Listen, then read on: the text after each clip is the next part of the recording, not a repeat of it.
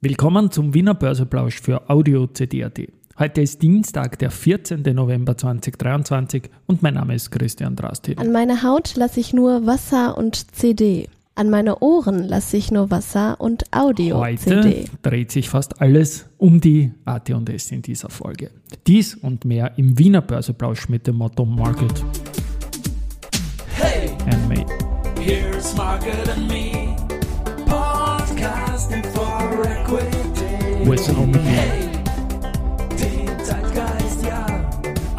Ja, die Börse als Modethema und die Wiener Börsebräuche im November sind präsentiert von Wienerberger. 3212,34 ATX-Punkte, ein Minus von 0,5%, jetzt um 13.14 Uhr. Heute wieder etwas später, weil ich ein bisschen herumtelefoniert habe. AT&S als Stichwort, kommen wir gleich dazu. Zuerst einmal Gewinner, Verlierer auf Basis äh, vom ATEX Prime 42 Titel. Die Post mit plus 2,4%, die Strabag mit plus 1,8%, die Do Co. plus 1,2%, Balfinger plus 1,1% und die Bavag mit plus 0,8%. Auf der Verliererseite AT&S mit 13% im Minus.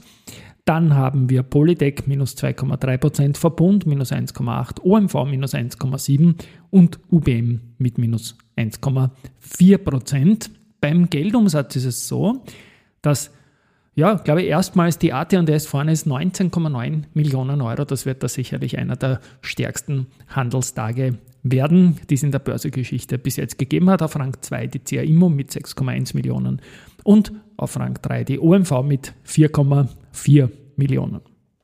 It's time for the main event. Ja, Main Event habe ich eh schon mehrfach genannt, die 13% runter jetzt mal bei der AT&S.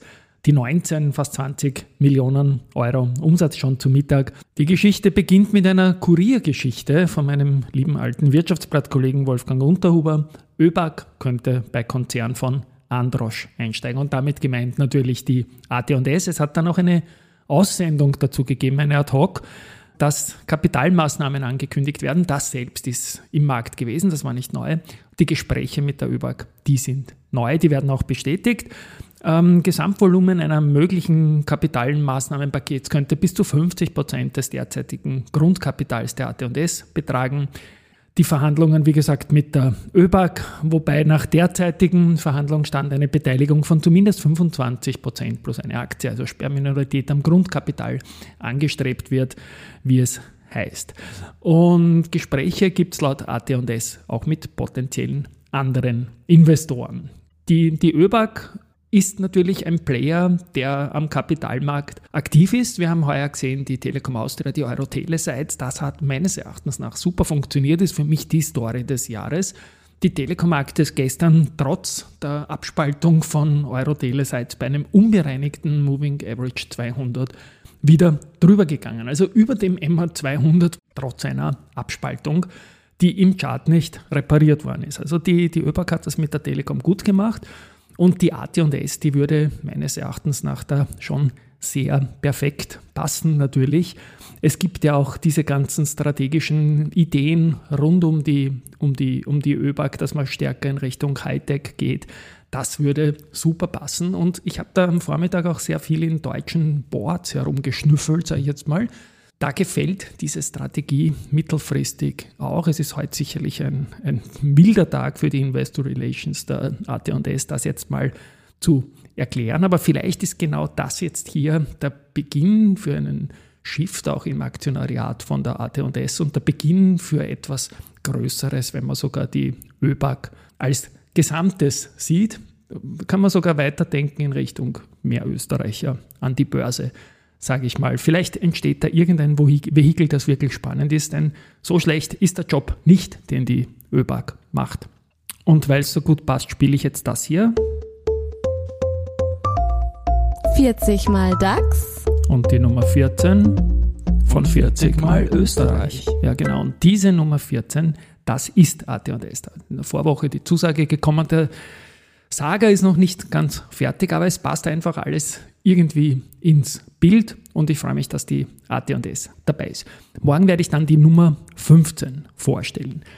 Weiter mit den Nachrichten und da passt auch rein, 13% runter ist jetzt momentan halt der Status quo in der AT&S-Aktie, weil da auch das Wort Kapitalmaßnahmen dabei ist und Kapitalerhöhung, das ist heuer sicherlich ein Kandidat für das österreichische Börsenunwort des Jahres, das von der Wiener Börse gesucht wird.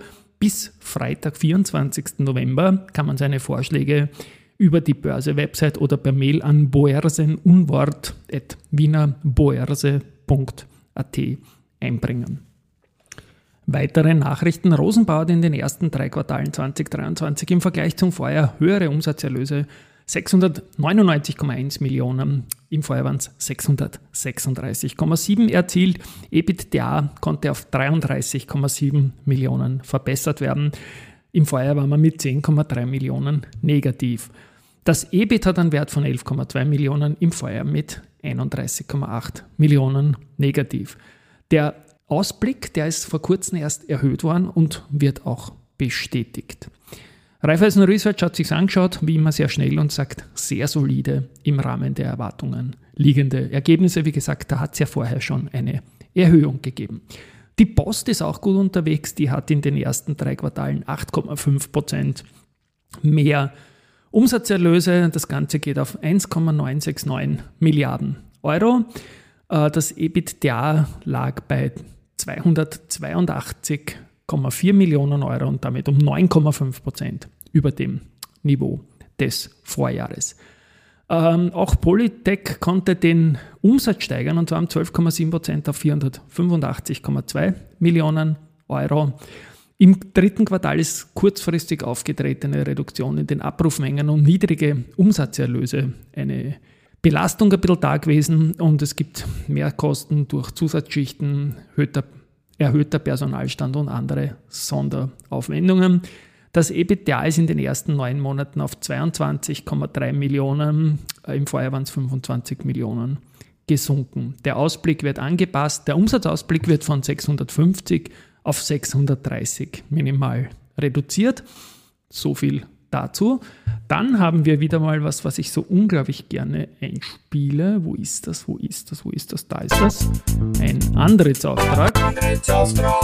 Und zwar von der deutschen Krone AG, also ein großer Auftraggeber. Lieferung um 6 Aduro S Schredder für eine Schredder- und Waschanlage zum Recyceln von Polypropylen. Immer wieder eine Sprechprobe im Südosten der USA. Frequentis darf auch liefern und zwar ein Luftraumkommunikationssystem an die ägyptische National Air Navigation Services Company. Und zudem teilt man mit, dass das Aktienrückerwerbsprogramm mit gestern 13. November plangemäß beendet wurde. Es sind ähm, 17.500 Aktien Grundkapitalanteil, 0,13 Prozent im Schnitt zu 29,11 gekauft werden worden. Montana Aerospace hat den Umsatz in den ersten neun Monaten um 13 Prozent auf 1,042 Milliarden Euro gesteigert und das EBITDA ist sogar um 70 Prozent auf 93,9 Millionen Euro gestiegen. Man ist zuversichtlich, die Jahresziele zu erreichen. So, und finally gibt es noch Research. Odo BHF bestätigt Föstalpine mit neutral, reduziert das Kursziel von 29 auf 28 Baderbank stuft OMV von Buy auf Add zurück und senkt das Kursziel von 60,1 auf 48,7 Euro. So, sonst noch was? Nein, das war's für heute. Wie gesagt, spannender Tag mit der AT&S, der ÖBAG. Auf den zweiten Blick schaut das Ganze, glaube ich, durchaus spannend aus und bin gespannt, wie sich der Kurs da jetzt da dann auch noch weiterentwickeln wird. Natürlich, Kapitalerhöhung steht im Raum, aber man sieht, Print is not dead, weil die Kuriergeschichte, die hat gestern durchaus etwas ausgelöst. Wir hören uns morgen wieder. Podcasts sind definitely not dead in diesem Kino. Tschüss und Baba.